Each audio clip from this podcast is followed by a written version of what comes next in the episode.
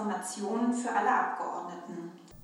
Ja, moin und herzlich willkommen zurück zu unserem Podcast. Heute ist Donnerstag. Wir nehmen also nicht am letzten Tag der Woche auf.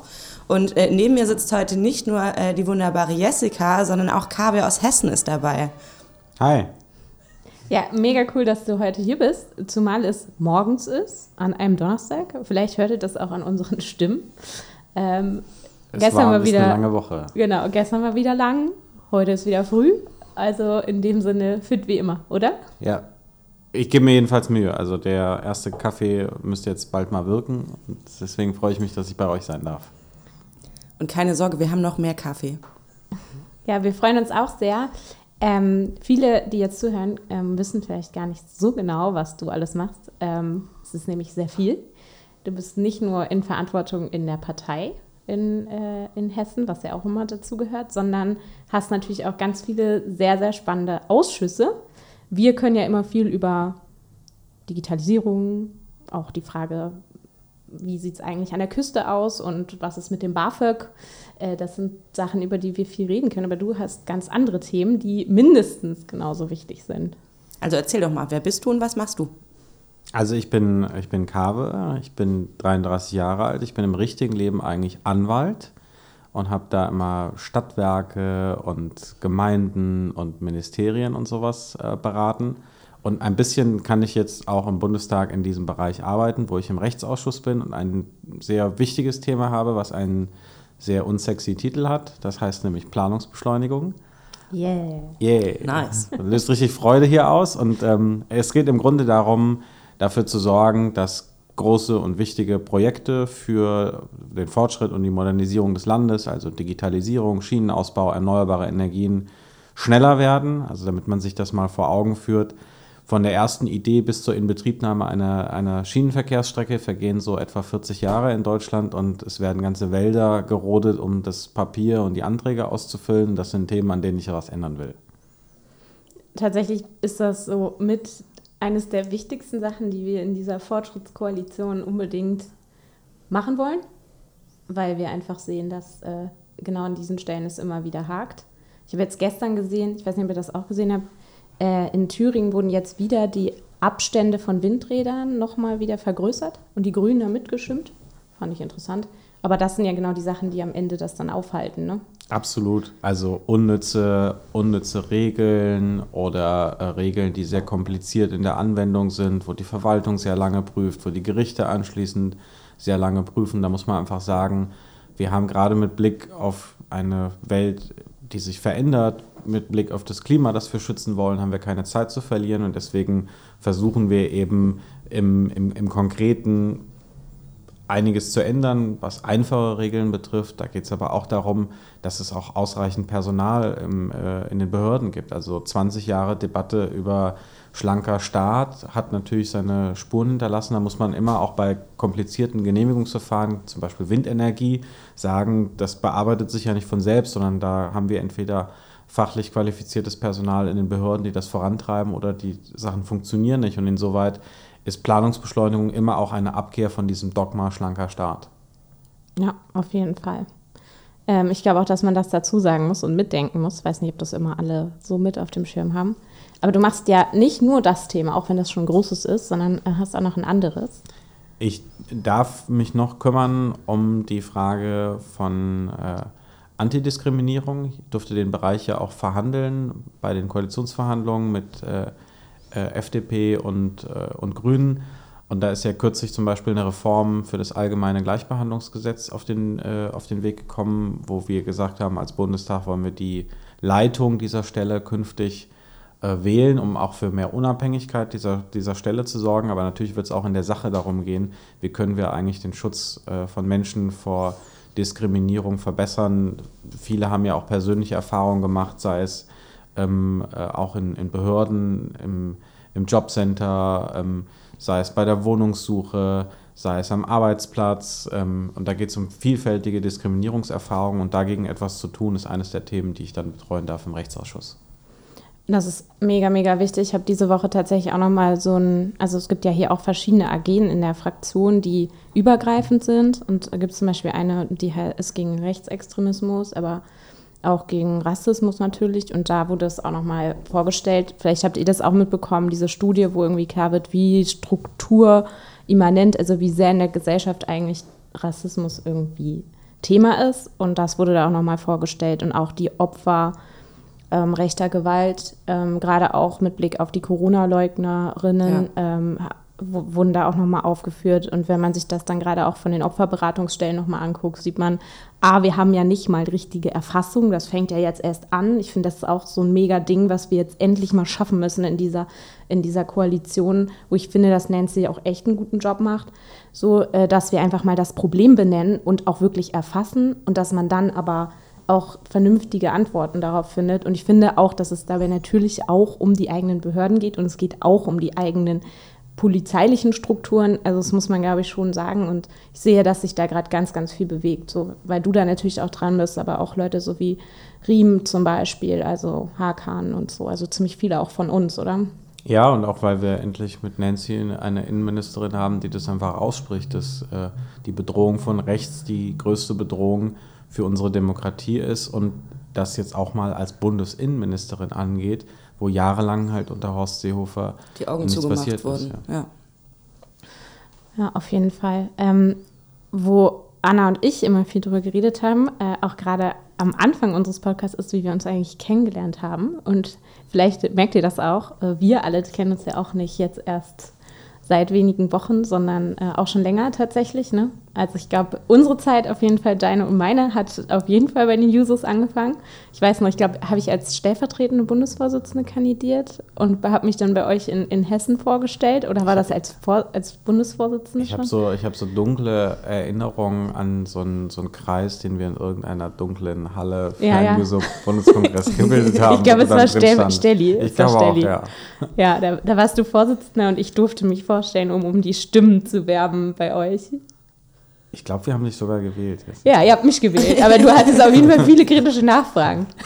Das ist auch wichtig. Hessen Süd ist immer ein, ein kritischer Bezirk gewesen und ist das, glaube ich, äh, immer noch. Aber ähm, ich äh, fand das damals toll, was du, äh, was du an Ideen für den Verband äh, mitgebracht hast. Und ich glaube auch, du hast den Jusos äh, jetzt nochmal auch ein, ein Gesicht in, in, im Bundestag gegeben. Und ich finde auch diesen, diesen Anspruch, äh, den der Juso-Verband jetzt hat, dass wir sagen, und ich zähle mich da mit unter 35 immer noch dazu, dass wir sagen, wir wollen ähm, nicht nur Mehrheiten in der Partei, sondern wir wollen auch in den Parlamenten etwas bewegen und verändern. Das ist, glaube ich, total wichtig und auch etwas, das viele von uns erwarten. Ja, ja, und ich glaube, das ist so ein bisschen der Anspruch, mit dem wir an mancher Stelle an die Politik rangehen, wie wir als Jusos immer gesagt haben, wir stehen in kritischer Solidarität zu unserer geliebten Mutterpartei. Äh, das heißt, wir, wir haben uns gerne, aber in der Sache streiten wir auch mal hart.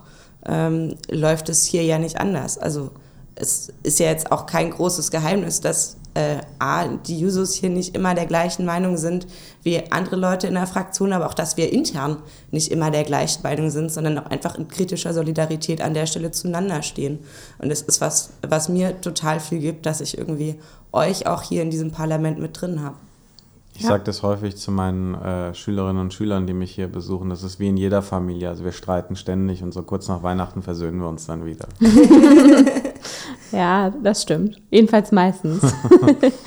ja, ähm, eine Sache, wo äh, zumindest ich diese kritische Solidarität äh, hier auch herausgefordert habe diese Woche, ähm, ist äh, das Sondervermögen. So wollen wir hier auch gar nicht drum rumreden, weil es einfach eines der Themen ist, die, glaube ich, diese Woche komplett geprägt haben. Also eigentlich geht es ja die Woche um Haushaltsberatungen. Vielleicht können wir auch noch mal über die Frage sprechen, was heißt das eigentlich und was ist uns da vielleicht auch besonders wichtig. Aber das Sondervermögen ist halt das Thema schlechthin. Ähm, und da stellte sich ja für uns alle, glaube ich, erstmal so die Frage schon die letzten Wochen und Monate. Aber letztlich ging es jetzt der Knall auf Fall. Also zack, bumm, es war geeint und dann wird abgestimmt ähm, wie geht man damit jetzt um? Und das war, glaube ich, für alle nicht so leicht, oder? Also wie ging es euch damit? Mir fällt das alles total schwer. Ich gehöre zum letzten Jahrgang, der sich ähm, aktiv entscheiden musste, ob ich äh, Zivildienst oder Wehrdienst leiste. Ähm, habe die Entscheidung mit 18, 19 getroffen, bin mir jetzt gerade gar nicht sicher und habe mich zu der Zeit äh, bewusst für den Zivildienst entschieden, habe mich da um Kinder und Jugendliche mit psychischen Krankheiten gekümmert ähm, und wollte da auch was, was Sinnvolles für die Gesellschaft äh, tun Und in dem Alter war für mich die Idee, dass Staaten Staaten angreifen, völlig unvorstellbar. Ich habe das für völlig absurd gehalten. Und das ist etwas, das hat sich ähm, seit dem 24. Februar für mich verändert. Also mir ist nochmal klarer, dass ähm, Demokratie und Freiheit im Zweifel auch mit Waffengewalt verteidigt werden muss. Ähm, und auch wenn mir das überhaupt nicht leicht fällt und ich diese Entscheidung überhaupt nicht mit, mit Jubel treffe, sondern aus Überzeugung, dass das jetzt notwendig ist, äh, werde ich, ähm, werd ich am Freitag auch für dieses äh, Sondervermögen äh, stimmen. Aber ich glaube, es ist auch einfach immer wieder wichtig klarzumachen, dass Waffengewalt niemals eine Lösung und ein Konzept sein darf, um seine Interessen durchzusetzen, weil Menschen sterben da. Ja, also mir, mir geht es an der Stelle tatsächlich ähnlich. Ich habe nach der, nach der Rede von, von Olaf am 27. Äh, Februar, habe ich A, mega viel darüber nachgedacht, äh, B, auch mit äh, Soldatinnen und Soldaten gesprochen um die auch einfach mal zu fragen, hey, was ist denn euer Blick auf die Bundeswehr? Ihr seid da drin, wie ist eure Ausstattung, wie läuft das alles? Und das, was man immer wieder jetzt auch in den Medien gelesen hat, wurde mir da eigentlich auch gespiegelt. Das ist ein absolut desolater Zustand. Irgendwie wie, wie war das irgendwie von diesen 50 Helikoptern, die wir haben, sind irgendwie sieben einsatzfähig oder so oder neun. Der Rest ist quasi ein Ersatzteillager, weil man damals, als man die Dinger gekauft hat, teilweise keine Verträge mit abgeschlossen hat, dass die auch ständig gewartet werden. Teilweise gibt es für die auch keine Ersatzteile mehr. Man muss die extra produzieren. Also es ist völliger Wahnsinn, was da aktuell läuft. Absurd, ja. Und ähm, ich glaube, wir sind uns hier am Tisch alle einig, dass das beste Mittel eigentlich wäre zu sagen, wir schaffen die scheiß Schuldenbremse ab, sorry für die Wortwahl, und investieren in diese ganzen Felder, in die jetzt investiert werden muss, um, um die Zeitenwende, die wir ja nun mal haben, auch entsprechend begegnen zu können. Da reden wir auch über beispielsweise Abhängigkeiten von China, was Huawei oder ähnliches angeht. Wenn die uns die Updates abschalten, dann, dann schauen wir aber ganz alt hier aus. Da geht es aber auch um eine, um eine äh, Sicherheit ähm, im Energiesektor, um den steigenden Preisen irgendwas entgegensetzen zu können, um an anderen Stellen nicht als Deutschland direkt, aber ich würde sagen als Europa an der Stelle unabhängiger zu sein und sich auch nicht so auf Lieferketten verlassen zu müssen. Wir müssen uns an der Stelle, also das war, war das, was für mich dann irgendwie auch so mit ausschlaggebend war, müssen uns an der Stelle auch ehrlich machen, dass wir dafür aktuell keine Mehrheit im Bundestag haben. Und nicht nur, weil wir die Opposition mit an Bord haben müssen mit der Union, sondern auch innerhalb der eigenen Koalition, äh, glaube ich, ist, wird, wird die Schuldenbremse unterschiedlich gesehen. Ähm, und ich habe von Anfang an gesagt, für mich sind diese 100 Milliarden, dieses Sondervermögen, ist für mich geknüpft an eine Reform der Beschaffung. Weil so wie es aktuell läuft, und da kann man dem Beschaffungsamt auch nur halb einen Vorwurf draus machen, weil die sich einfach an Auflagen und Regeln halten, die die von uns bekommen haben. Ähm, wenn man da in eine Maschine, die Geld frisst, mehr Geld reinwirft, kommt am Ende nicht zwangsläufig was Besseres für die Truppe raus. Und da, da das hatte ich äh, vor, vor Monaten schon in der Fraktionssitzung gesagt, da hat Christine auch schon mit angefangen. Die ersten Reformen gibt es schon, es wird noch weiter reformiert, die Beschaffung. Ähm, ich habe da eine Liste bekommen, was sie jetzt alles angehen wollen. Ähm, da muss man noch mal in Ruhe drüber reden, aber auf jeden Fall, es passiert was. Äh, wir haben die Liste bekommen, was von den 100 Milliarden angeschafft werden soll. Auch die erscheint mir eigentlich sinnvoll. Ähm, und ich werde auch am Freitag mit Bauchschmerzen, weil ich sehe das wie du, Kabe, Waffen lösen keine Konflikte. Ähm, aber keine Waffen helfen auch nichts, wenn die andere Seite Waffen hat. Und äh, das ist eine Realität, in der wir uns gerade befinden, wo wir nicht rein wollten, aber in der wir gerade sind und auf die wir entsprechend antworten müssen. Deswegen werde ich zustimmen. Ja, also ich habe es mir logischerweise auch nicht leicht gemacht. Ich komme aber einfach zu einem anderen Ergebnis. Ähm, was auch übrigens nicht leicht ist. Also es ist voll nicht leicht, irgendwie gegen die eigenen Fraktionen, die ja auch mega viel rausverhandelt hat, jetzt zu sagen, nee, ich kann das nicht mittragen. Und ich glaube auch, dass viele Soldatinnen und Soldaten mein Nein jetzt so verstehen, als ob ich das Problem nicht verstanden hätte und die da im Regen stehen lassen will. Das ist aber nicht der Fall. Also ich bin der festen Überzeugung, wir müssen auch bereit sein, mehr zu investieren, wenn das notwendig ist. Ich muss aber sagen, dass ich ähm, dieses Sondervermögen auf unterschiedlichen Ebenen für den falschen Weg halte. Äh, das eine ist die Schuldenbremse. Ähm, ich kann irgendwie akzeptieren, wenn man sagt, wir haben für die Abschaffung gerade keine Mehrheiten. Wir haben es aber auch nicht probiert. Ähm, und es gibt ja auch nicht nur die Möglichkeit der Abschaffung, es gäbe auch die Möglichkeit der Reform. Ähm, zum Beispiel, indem man sagt, man macht die Möglichkeit oder man schafft die Möglichkeit, Sondervermögen im Allgemeinen für bestimmte Prozesse äh, zu schaffen Und das wäre auch alles möglich gewesen, hat man aber auch nicht gewählt als Weg.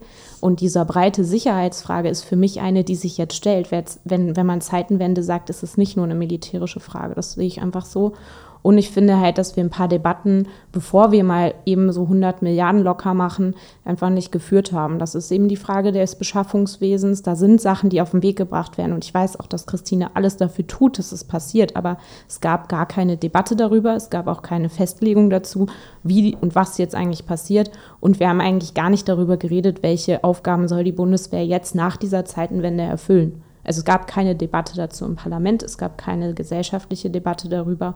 Und auch wenn ich froh bin, dass es einen Wirtschaftsplan gibt, dass es so eine große Parlamentsbeteiligung gibt, das wäre alles ohne die SPD ja auch nicht gekommen, ähm, muss ich sagen, ich finde, es gehört hierher ins Parlament, über solche Fragen zu diskutieren und es gehört auch in die Gesellschaft, ähm, sich so einen Wirtschaftsplan auch mal unter diesem Gesichtspunkt, wie wollen wir eigentlich aufgestellt sein, anzugucken.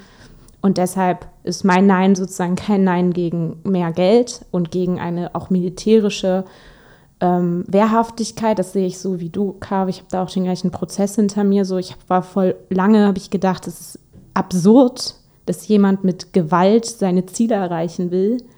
So, aber man muss halt eine Antwort haben, wenn es solche Leute gibt. Und es gibt sie. Und im Gegenteil, ich glaube sogar, dass das Problem noch viel umfassender ist als nur, und ich meine, das ist ja schon heftig, dieser Angriffskrieg, also was die Ukraine da erleidet, so haben wir auch schon viel drüber gesprochen hier. Nur wie gesagt, ich komme irgendwie dann zu einem anderen Ergebnis, aber ich bin irgendwie voll dankbar dafür, dass es auch irgendwie gerade bei uns sozusagen, aber auch bei euch irgendwie dafür auch Verständnis gibt, dass ich da zu einem anderen Ergebnis komme, auch als Juso-Vorsitzende natürlich. Genau, und deswegen ist es keine leichte Woche. Also ich glaube für niemanden, aber auch nicht für mich. Also ich glaube, äh, ganz kurz, also ich verstehe auch, warum du zu dem Schluss kommst, zu dem du kommst. Ich komme an der Stelle zu einem anderen und auch das ist was, wofür ich irgendwie unsere Gruppe richtig stark finde, dass wir akzeptieren, dass, also ich meine, vielleicht lernt man es auch einfach bei den Jusos oder so ganz grundsätzlich, dass es auch okay ist, dass man zu anderen Entscheidungen kommt. So und ähm, selbstverständlich sitze ich trotzdem weiter mit dir hier und dem Podcast auf und freue mich immer, wenn ich dich im Plenum sehe oder sonst irgendwo. Ähm, und da stehen wir dann trotzdem solidarisch zusammen. Ich glaube auch, wenn wir in der Konsequenz am Freitag unterschiedlicher Auffassung sind, das ist gerade auch dir als Person, Jessica, und den, und den Users zu verdanken, ähm, dass es jetzt so ein allgemeines Bewusstsein äh, auch in der öffentlichen Debatte gibt, dass das Thema etwas größer ist als die Frage, kaufen wir jetzt Waffen für 100 ja. Milliarden oder nicht. Ähm, ich war immer gegen die Einführung äh, der sogenannten Schuldenbremse. Ich lehne schon den Begriff eigentlich ab. Es ist eigentlich nichts anderes als eine Zukunftsbremse, wo sich das Investitionsbremse. Eine Investitionsbremse, ja. wo sich das Parlament selbst Fesseln anlegt, äh, in notwendigen Zeiten äh, nicht investieren zu können. Ähm, mittlerweile rückt ja selbst Friedrich Merz von der, von der sogenannten Schuldenbremse ab. So dass das jetzt so in, das, in den öffentlichen Fokus rückt. Ähm, dafür sorgen ja auch Leute wie du mit der, mit der Generalkritik. Deswegen bin ich da auch wirklich, wenn wir in der Konsequenz nicht beieinander sind, trotzdem dankbar dafür, dass wir diese Debatte jetzt führen. Ähm, und das, das Zweite ist, und das hast du ja auch in die letzten Tage häufiger deutlich gemacht, unabhängig davon, wo jetzt das Geld herkommt, ob wir die Schuldenbremse aussetzen oder ein Sondervermögen machen oder whatever, damit ist doch nicht die Frage beantwortet, wie wir eigentlich unsere Gesellschaft zukünftig krisenfest aufstellen. Und ich erlebe jetzt seit fast drei Jahren mit Beginn der Pandemie, jetzt einschließlich ähm, äh, des äh, Ukraine-Kriegs, wie wir von Krisenschirm zu Krisenschirm gehen und da werden Milliarden und Abermilliarden ausgegeben auf Pump und die Frage wird nicht beantwortet, wie werden diese Lasten eigentlich anschließend fair verteilt. Ich habe diesen Begriff der. Generationengerechtigkeit immer abgelehnt, weil ich finde, es geht um Solidarität und ich habe diesen Generationenvertrag auch immer verstanden und gelebt. Die Älteren haben für meine Ausbildung bezahlt. Ich sorge dafür, dass die anschließend eine ordentliche Rente für ihre Lebensleistung bekommen. Aber diese Gleichung ist doch jetzt erweitert worden um diese ganzen Ausgaben, die da nie Teil davon gewesen sind. Und wenn wir das nicht hinkriegen, diese Lasten fair zu verteilen, dann bleibt das alles an unserer Generation hängen. Deswegen glaube ich, dass auch Ausnahmen zur Schuldenbremse auf Dauer nicht die Lösung sind, sondern wir müssen darüber reden, wie die Lasten fair verteilt werden. Ja.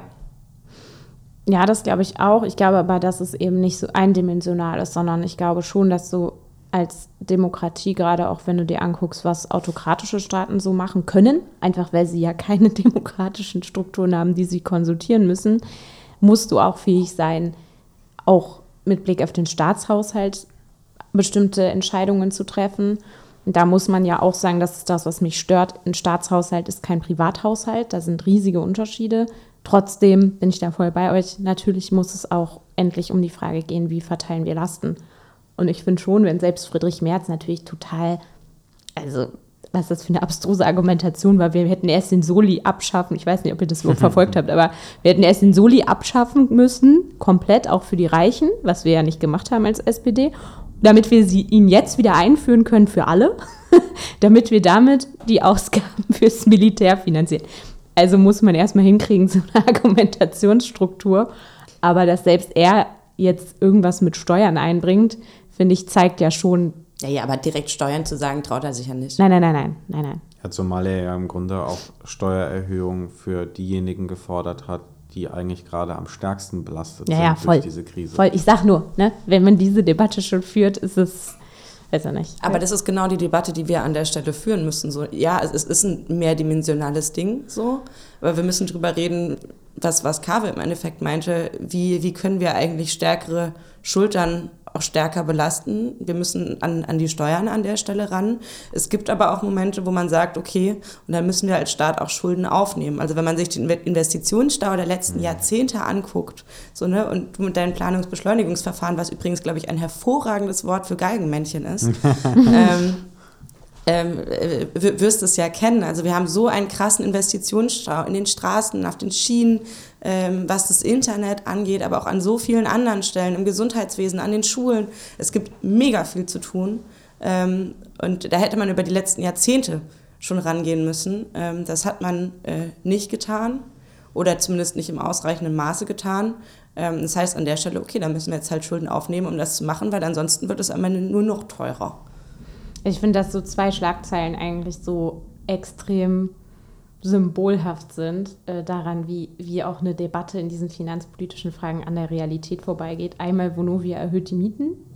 Jetzt, jetzt einfach mega Gewinne eingefahren, dieser Konzern. Und jetzt erhöhen die die Mieten kaum, dass man irgendeinen Vorwand finden kann, um äh, das zu tun, nämlich die Inflation angeblich. So, hey, die haben mega Gewinne. Die belasten wieder die, die es eigentlich überhaupt nicht bezahlen können. Äh, und der ganze Punkt, dass die äh, Einkommensmillionäre so viele sind wie noch nie. Und da reden wir Ja. über Einkommen. Einkommen ist ja in der Gesellschaft gar nicht so das Problem, sondern eher Vermögen. Und selbst bei den Einkommen haben wir immer mehr Million Einkommensmillionäre und wir diskutieren hier einen Mindestlohn, beschließen übrigens, möchte ich auch nochmal sagen, diese Woche den Mindestlohn endlich für sechs Millionen Menschen, damit die einfach mal äh, mindestens den, diesen Lohn bekommen. So. Und das finde ich schon krass. Also, wenn man sich diese Schere mal anguckt und keiner sagt, dass wir jetzt auch mal über diese Aspekte reden müssen, das geht halt nicht. Ja, Friedrich Merz kommt ja angeblich auch aus der Mittelschicht. Wie viele Flugzeuge hat er? Weiß ich gar nicht. Oh Mann, Ja. das ist völlig, vö- also völlig absurd, äh, wie, wie die Debatten da laufen. Und dieses, ich bin, ich bin ja Teil der Mittelschicht, mit was hat der für ein Einkommen? Eine Million im Monat oder so? Ähm, völlig, völlig absurd, ne? Bei mir, bei mir im, im, im, nicht direkt in meinem Landkreis, aber in meinem Wahlkreis Vorpommern-Rügen, ich habe es, glaube ich, schon mal erzählt, 40 Prozent der erwerbstätigen Männer und 44 Prozent der erwerbstätigen Frauen arbeiten im Niedriglohnsektor. So, stell den mal einen Friedrich Merz hin, der sagt, du, ich bin hier über Mittelschicht. So, mal gucken, wer am Ende den Raum verlässt. Ja, und wir, wir, haben, wir haben ja gerade über den Mindestlohn gesprochen. Ich, äh, ich finde das schon krass, dass die Union da jetzt am Ende nicht mitmachen wird. Voll. Obwohl es um so viele Menschen geht, für die das einen echten Unterschied macht. Also bei mir in, in Frankfurt, da leben 46.000 Menschen, für die bedeutet das jetzt bis zu 370 Euro mehr im Monat. Und da macht Ja. das, also in den Einkommensgruppen sind 370 Euro mehr haben oder nicht haben, das äh, beeinflusst die Frage, ob am Ende des Monats noch genug Geld ist, um den Kühlschrank voll zu machen. Das ist so. Als, als ich studiert habe, habe ich so roundabout mit 50 Euro die Woche für Essen gerechnet, wenn man irgendwie äh, sorgfältig einkauft und guckt, äh, was ist vielleicht auch im Angebot so. Also 200 Euro ist ein Monat Essen. Gut, mittlerweile vielleicht ein Ticken, Ticken mehr, weil sich da irgendwie auch die Preise ja geändert haben. Ähm, aber 370 Euro ist verdammt viel Geld, wenn du wenig Geld hast. Deswegen, da kommen halt einfach noch wahnsinnig krasse Debatten auch auf uns zu. Deswegen verstehe ich auch nicht an der Stelle, warum auch die FDP jetzt wieder, sage ich mal, in diese Richtung abbiegt, äh, in die sie gerade abbiegt. Weil wenn wir die nächsten Abrechnungen zum Beispiel uns angucken, das wird richtig hart für richtig viele Menschen und da kann, die können wir nicht alleine lassen. Ist einfach so. Man kann die nicht einfach sagen, ja, guck mal, schau mal, wie ihr es macht. Vielleicht habt ihr keinen Strom mehr, aber hm. dann ist es halt so. Also wir müssen jetzt äh, die, äh, die äh, Ausgaben senken, deswegen geht das jetzt alles nicht hier als Staat. Und das kann halt nicht sein. Deswegen, ich glaube, man kann sagen, es wird fortgesetzt, diese, diese ganze Auseinandersetzung. Und apropos, wo wir gerade bei Entlastung sind, haben wir noch zwei Sachen, die äh, jetzt quasi starten, nämlich einmal das 9-Euro-Ticket, mit dem ihr äh, äh, für 9 Euro im Monat äh, den Nahverkehr nutzen könnt. Also wenn ihr Nahverkehrszüge findet, äh, könnt ihr auch äh, quasi dann von München aus nach Sylt fahren und feiern gehen. Ähm, das sollte alles irgendwie mit drin sein und auch die Spritpreisbremse äh, oder Tank, Tank, Tankdeckel, wie, wie haben sie es? Whatever. Genau, auf jeden Fall, dass jetzt erstmal die kompletten Steuern für die Mineralölkonzerne äh, erlassen werden für drei Monate äh, auf Diesel und Benzin. Und ich hoffe, hoffe, hoffe, ich war noch nicht an der Tankstelle, ich hoffe, dass ihr das merkt. So, aber aber, ja, ja, ihr, ihr, ihr guckt so. Äh, ich finde aber tatsächlich, dass den äh, falschen Weg ähm, weil wenn ihr euch mal anschaut, wie sich die Rohölpreise entwickelt haben und wie sich äh, die Benzin- und Dieselpreise entwickelt haben, dann sind die Rohölpreise wieder abgefallen, die Benzin- und Dieselpreise aber nicht. Das heißt, wir haben da irgendwie eine äh, massive Gewinnmarge, die sich Mineralölkonzerne äh, einfahren und gleichzeitig aber sagen, jo, liegt, liegt, liegt am Krieg. So, und das, das finde ich verlogen, das finde ich falsch. Und ähm, ich, ich verstehe, dass wir Entlastung brauchen und äh, ich verstehe warum, auch gerade, warum ihr so geguckt habt, aber bei mir sind super viele Leute aufs Auto angewiesen, um zur Arbeit, um zur Ausbildung zu kommen, weil es fährt einfach kein Bus, es ist einfach nichts da. Ähm, auf der anderen Seite kann das aber auch nicht die Lösung sein. Und vor allem weiß ich, wie das nach den drei Monaten aussehen wird. Kurz vorher werden die Preise nochmal anziehen, dann kommen die Steuern wieder drauf und dann ist der Aufschrei aber richtig groß. So, und ich finde, an der Stelle ist falsch, den Unternehmen die Steuern äh, zu erlassen aus genau den Gründen. Und zweitens sind das ja genau wieder Steuereinnahmen, die wir auch brauchen, um Zukunftsinvestitionen tätigen zu können. Also wir nehmen uns da am Ende selber Geld weg zu Kosten von Unternehmen. Und ich hoffe wirklich sehr, äh, dass Habeck das äh, Kartellamt auf die Mineralölkonzerne loslässt, weil das ist, also das ist eine Frechheit. Ich habe auch eigentlich nur so geguckt, weil gestern halt tatsächlich die Preise äh, gestiegen sind. Echt? Ähm, ich bin sogar, äh, ich bin sogar bei dir. Ähm, es gibt sehr viele Menschen, die auf das Auto angewiesen sind, wo wir jetzt ja beispielsweise daran arbeiten, ein alternatives Angebot zu schaffen mit öffentlichen Verkehrsmitteln, das da aber einfach noch nicht, noch nicht ist. Und auch für, für die Menschen braucht es ja irgendeine Form der, der Entlastung, wenn das Leben einfach 10% teurer wird. Richtig. Äh, oder, oder auch mehr in, in bestimmten Bereichen. Ähm, aber was wir halt erleben, glaube ich, aktuell ist so am Beispiel Benzin, wie viele Bereiche es gibt, wo einfach Marktmechanismen nicht funktionieren und wo äh, wenige, die da an den Schalthebeln sitzen, über eine künstliche Verknappung einfach dafür sorgen können, dass sie sich jetzt auf Kosten vieler anderen äh, die Taschen voll machen. Das ist nicht in Ordnung. Und deswegen fand ich das auch gut, dass ähm, äh, der Minister da im Parlament auch mit den Kartellbehörden gedroht hat, weil äh, also dass wir jetzt mit Staatsgeld Mineralölkonzerne subventionieren, so war das nicht gedacht. Ich meine, die Marktmechanismen funktionieren aus der Perspektive von, von diesen Unternehmen natürlich schon, weil sie mega krasse Gewinne einfahren können, einfach auf Kosten der Menschen, die gerade in der Krise und in dem Krieg, ja, in dem Krieg so krass belastet sind. Aber ja. das ist halt genau das Problem. Und deswegen glaube ich auch, dass hier die Debatte nicht am Ende ist. Also wenn immer wieder ja auch das Wort zurechtfällt über Gewinnsteuer und so weiter, dann muss man, glaube ich, auch sagen, ja, also wenn man sich die, den ganzen also das ganze Geld einsteckt, dann kann das am Ende nicht die Lösung sein. Und es ist ja nicht nur bezogen auf diese ganze Frage Benzin, sondern auch Lebensmittelpreise. Das finde ich so, also ich sage nicht das Wort, was ich äh, eigentlich im Kopf habe, aber das ist so krass. Ich meine, überlegt euch mal, es wird einfach in Kauf genommen, dass Menschen hungern oder vielleicht sogar sterben, weil man die Preise halt so krass nach oben äh, setzt. Das hat natürlich auch was mit Russland zu tun, dass er ganz bewusst auch das als Kriegsmittel benutzt. Aber es hat auch mit Leuten zu tun, die natürlich darauf spekulieren, dass der Krieg da auch nochmal die Kassen voll macht. Also was, was, was soll man da noch groß zu sagen? Also Ja. ich meine, es, es stimmt halt einfach und Leute, die irgendwie mit Lebensmitteln spekulieren, finde ich sowieso unglaublich verachtenswert. So, weil wir, da spekuliert jemand mit, der, mit, mit dem, was Menschen zum Leben tatsächlich brauchen. So, ohne Essen kannst du nicht lange leben.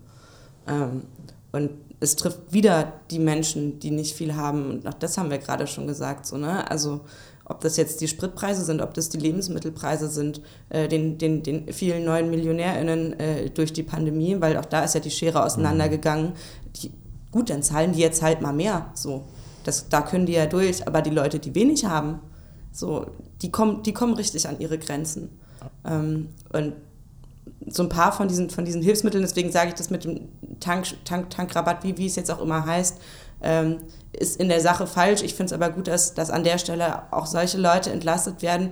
Ich habe ich hab bei mir im Wahlkreis noch nicht mit einer gesprochen, die, die arbeitet auch bei der Tafel. Die hat ein kleines Häuschen mit ihrem Mann. Ihr Mann kann nicht mehr arbeiten. So, kleines Häuschen, Eigenheim. Das heißt, aus äh, Wohnsitzmittelprämien oder so bekommt sie nichts. Das ist bei uns relativ verbreitet. Die verdient 1,2. Ähm, ihr Mann gar nichts. Und ähm, davon sollen die über einen Monat kommen. Und sie braucht das Auto, um zur Arbeit zu, zu fahren. Ähm, Bei den Teuerungsraten, ja. Und da ist die nächste Erdgasrechnung ja noch nicht einkalkuliert. Die kommt ja dann auch noch äh, on, on top. Aber du hast das ja äh, eben auch äh, gesagt, Jessica, was, was die Gewinnmargen äh, betrifft. Ähm, natürlich ist das ein nachvollziehbarer Mechanismus, dass wenn etwas weniger auf dem Markt ist, dass das dann teurer wird und dass das natürlich Konsequenzen hat, wenn Krieg stattfindet, in- im Grunde in der Kornkammer äh, der, der Welt. Aber das alleine erklärt ja nicht diese krassen Preisanstiege, sondern da wird ja künstlich verknappt, weil sich da Leute die Taschen voll machen wollen. Und ich glaube, da müssen wir auch über rechtliche Instrumente reden, wie wir sowas äh, ausschließen. Also Wucher darf einfach nicht, nicht erlaubt sein. Das muss Ja. sanktioniert werden. Dann brauchen wir auch Behörden, die da, die da hart durchgreifen, weil wir auf Dauer ja mit Subventionen alleine ähm, sowas nicht, nicht, nicht aufhalten und eindämmen können. Und vor allem ist mir auch wichtig, dass wir so eine globale Perspektive auch einnehmen. Also auch wenn vielen Millionen von Menschen bei uns in Deutschland das echt extrem wehtut, wenn der Einkaufskorb einfach 10% teurer wird, was ja real ist, anderswo auf der Welt hungern die Leute oder verhungern die, die Menschen, weil bestimmte Güter gar nicht mehr zur Verfügung stehen. Also mein Brot im, im Mittleren Osten ist jetzt einfach Mangelware durch diesen Krieg. Ja, und ich glaube, das ist bei allem, worüber wir auch diskutieren und so, ist aber eigentlich gar nicht hier so bekannt. Also es ist gar nicht so ein krasses Thema, auch in den, in den Debatten. Also bei der SPD ehrlich gesagt schon.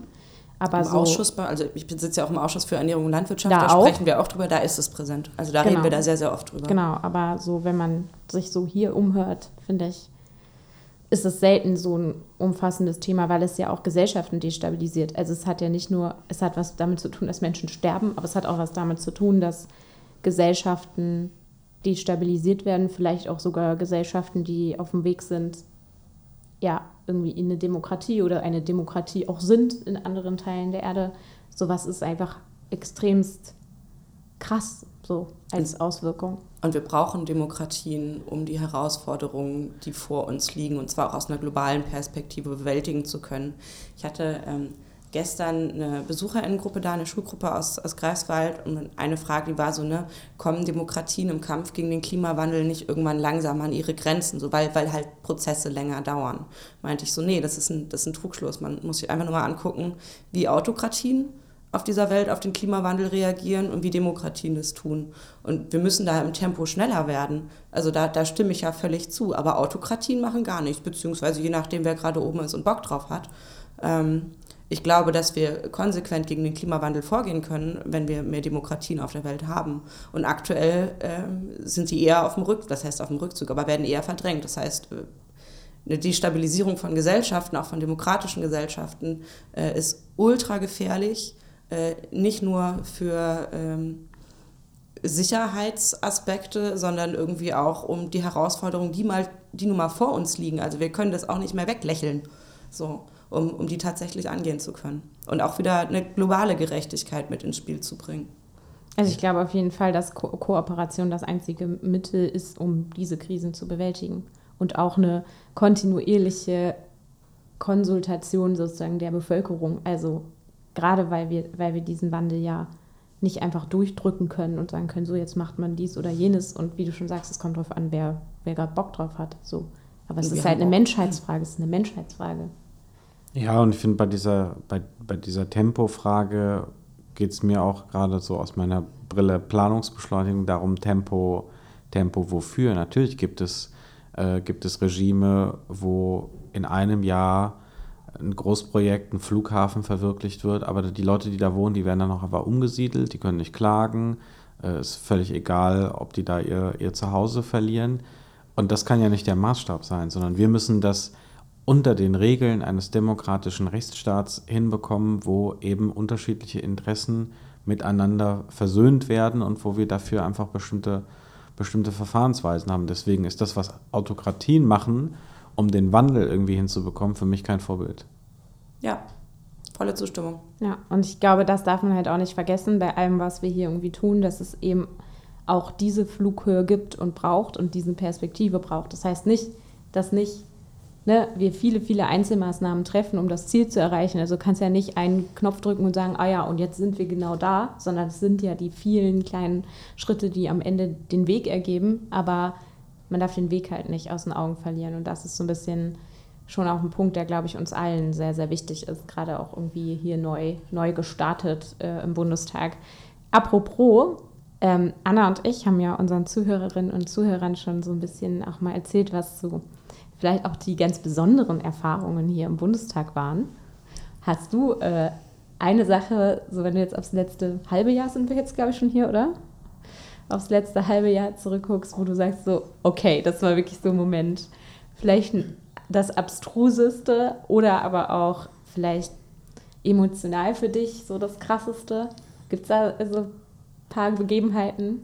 Also so im Super, Superlativ wäre ich immer so vorsichtig, so was das Krasseste ist, das müsste ich mir, glaube ich, in Ruhe überlegen. Aber ich habe so spontan fällt mir so ein witziges äh, Erlebnis ein, wo ich festgestellt habe, der Olaf ist im echten Leben irgendwie lustiger als im Fernsehen. ähm, das war direkt nach der Kanzlerwahl. Da stand ich in unserem Fraktionsraum im Otto-Welt-Saal. Ihr wisst das ja, da sind ja links und rechts diese Wasserspender ähm, wenn man durch, die, durch den Eingang reinkommt und dann stand ich quasi mit meinem Becher in der Schlange, um äh, mir da ein Wasser abzuziehen, weil ich eigentlich erwartet hatte, okay, Kanzlerwahl, historisches Ereignis, da gibt es irgendwie so einen Sektempfang oder sowas. Gab es ja alles nicht. Also es gab sozusagen Wasser aus diesem Wasserspender. Äh, und plötzlich, plötzlich sagt so einer von hinten, sammelst du hier Spenden? Und ich drehe mich um und es ist einfach Olaf Scholz. das fand ich irgendwie witzig. Ja. Auf jeden Fall. Man sieht hier einfach, äh, und das finde ich so toll an diesem, an diesem Arbeitsplatz, wo wir hier wirklich auch tolle Sachen bewegen können für, für die Menschen, dass man es irgendwie auch mit ganz normalen Leuten zu tun hat, die ab und an auch einfach mal einen Witz machen, einen, einen Spruch raushauen und die irgendwie ganz normal sind.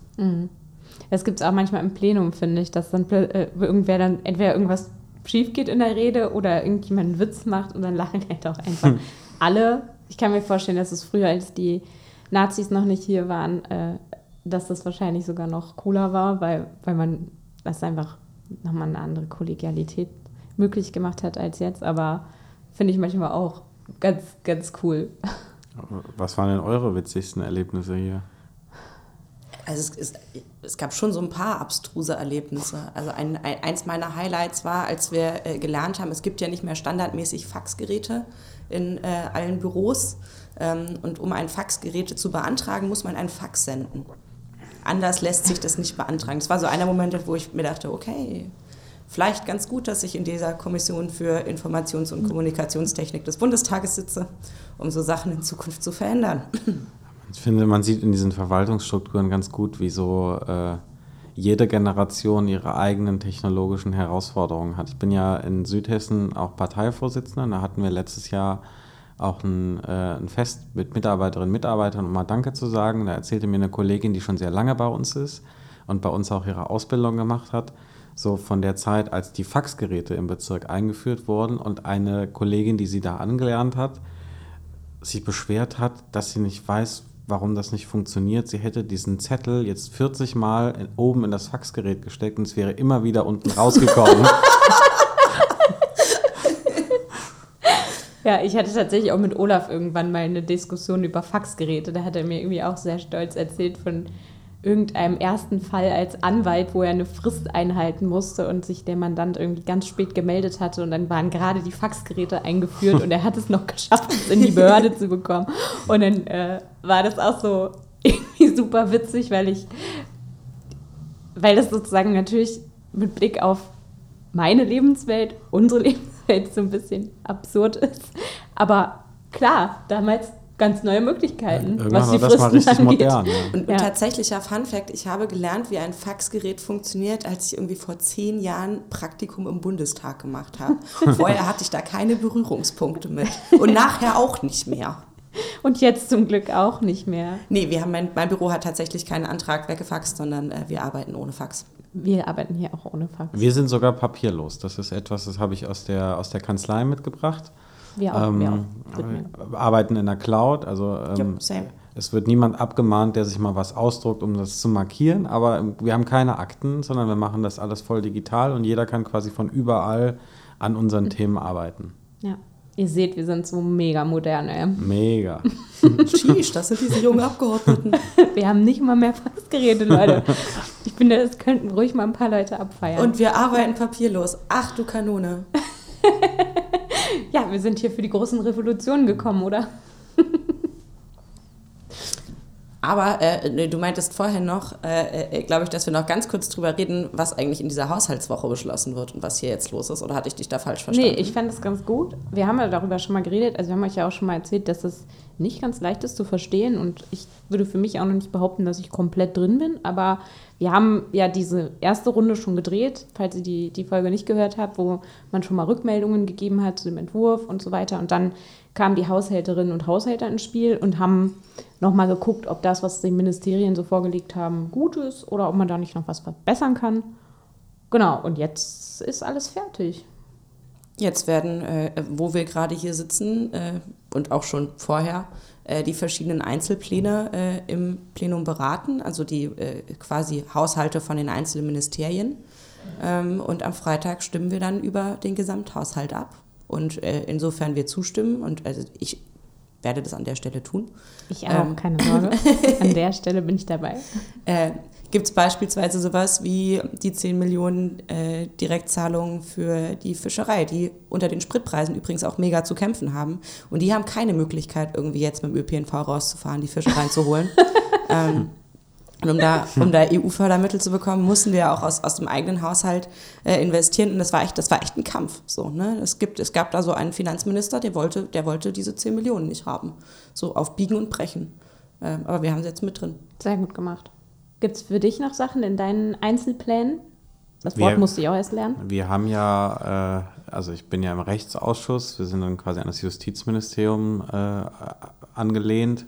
Ähm, das ist ja einer der kleinsten Etats überhaupt, weil da nicht so viel Geld ausgegeben wird, aber halt Beispiel Planungsbeschleunigung Sachen gemacht werden, die sehr viel Einfluss auf andere haben und irgendwie äh, wichtig sind. Aber da geht es vergleichsweise um äh, einen kleinen Etat, der also knapp eine Milliarde, was ja im Verhältnis zum, zum Gesamtetat der, der Bundesregierung ein eher kleinerer äh, Betrag ist. Ähm, aber auch da werden äh, wichtige Projekte vorangetrieben. Ja, wenn es zum Beispiel ähm, um, äh, um Stiftungen geht, die äh, im Bereich der Antidiskriminierung unterwegs sind, ähm, sich äh, stark machen für die Akzeptanz ähm, äh, von LGBT. Ähm, äh, Organisationen. Also da wird schon auch mit wenig Geld was, was bewegt und das finde ich so das Beeindruckende an diesen Haushaltsberatungen, dass jetzt gar nicht ausschließlich immer so auf die ganz großen Beträge geguckt wird, sondern auch darauf, wo im Kleinen was für die Menschen verändert Ja. werden kann. Ja. Also bei uns, muss ich sagen, hat Wiebke, ähm, Wiebke Esther macht den Haushalt für Bildung, ähm, hat echt ganze Arbeit geleistet. Also sie hat auch an vielen Stellen nochmal nachjustiert. Bei uns, muss ich sagen, geht es auch um Kleinigkeiten, aber es sind dann immer noch Millionenbeträge. Also finde ich auch immer so ein bisschen, bisschen krass, was das jetzt auf einmal für Summen sind. Ähm, aber auch da kommt es dann halt wirklich drauf an, ne, entscheidest du dich zum Beispiel dafür, in der Digitalisierung von überbetrieblichen Ausbildungsstätten ein bisschen was einzusparen, um es dann in die Digitalisierung der Weiterbildung zu stecken.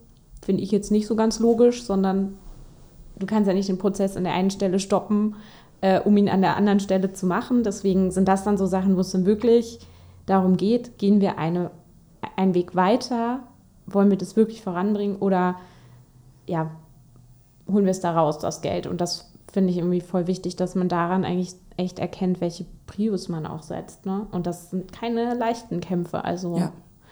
äh, da wird schon ordentlich, ordentlich verhandelt. Also der Haushaltsausschuss ist so dass wir müssen eigentlich auch mal jemanden einladen, der uns diese ganzen Geheimnisse da erzählt. Ich habe nur, ich weiß nicht, ob ihr das Buch kennt, aber Alleiner kannst du gar nicht sein. Das ist, äh, war lange mal so ein bisschen auch, äh, glaube ich, sehr, sehr beliebt und bekannt. Da geht es auch um diesen ganzen Betrieb hier. Und da habe ich erst gelernt, äh, wie, die, wie der Haushaltsausschuss funktioniert und dass die dann einen Kühlschrank haben und ähm, Minister, Minister irgendwas mitbringen müssen. Das habe ich auch gehört.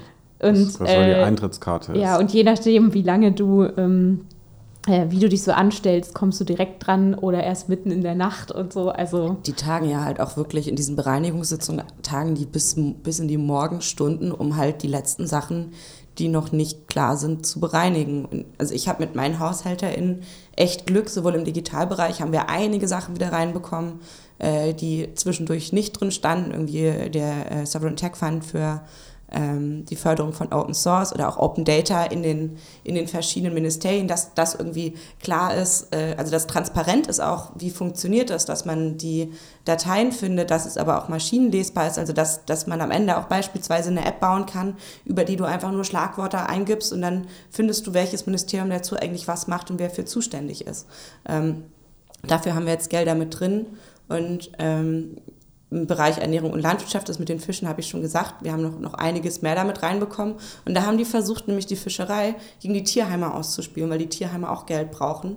Äh, unter anderem, weil viele äh, Geflüchtete aus der Ukraine äh, ihre Tiere mitbringen. So, ne? mhm. ne? Und äh, die müssen irgendwie auch mit versorgt werden. Und Esther Dilcher, die Maschine, hat einfach geschafft, beides durchzuboxen. Ja, Kann genau. ich bestätigen als Hesse, Esther Dilcher ist wirklich eine Maschine. Aber ähm, wir haben ja jetzt äh, auch viel über konkrete Projekte gesprochen. Ich finde, was so, so wirklich nochmal ganz klar wird in diesen Haushaltsberatungen, ist, dass die Frage, wofür das Geld äh, der Steuerzahlerinnen und Steuerzahler ausgegeben wird, das Königsrecht des Parlaments ist. Und ja. das ist, glaube ich, auch ein Grund mehr, warum äh, diese Schuldenbremse einfach Mist ist, weil sie die, dieses Königsrecht des Parlaments einfach einschränkt und das für künftige Generationen. Ich finde halt so, jedes Parlament sollte die Entscheidung, was eine sinnvolle Ausgabe ist, selber treffen können, je nachdem halt, ähm, äh, welche Schwerpunkte auch die Menschen gesetzt haben, die eben dieses Parlament wählen. Voll. Ja, es ist schon wieder voll schnell umgegangen, die Zeit. Äh, es war mega, mega cool, dass du da warst. Ähm, hat richtig Spaß gemacht. Und für uns geht die Sitzungswoche jetzt sozusagen in die letzte heiße Phase, wenn man so will. Morgen Gesamthaushalt abstimmen. Sondervermögen abstimmen. Und dann, ja, ist wieder Wahlkreis angesagt und wir hören uns dann Ende des Monats wieder in yes. einer Sitzungswoche. Würde ich sagen. Bis später, Silje. Danke, dass ich hier sein durfte. Macht's gut.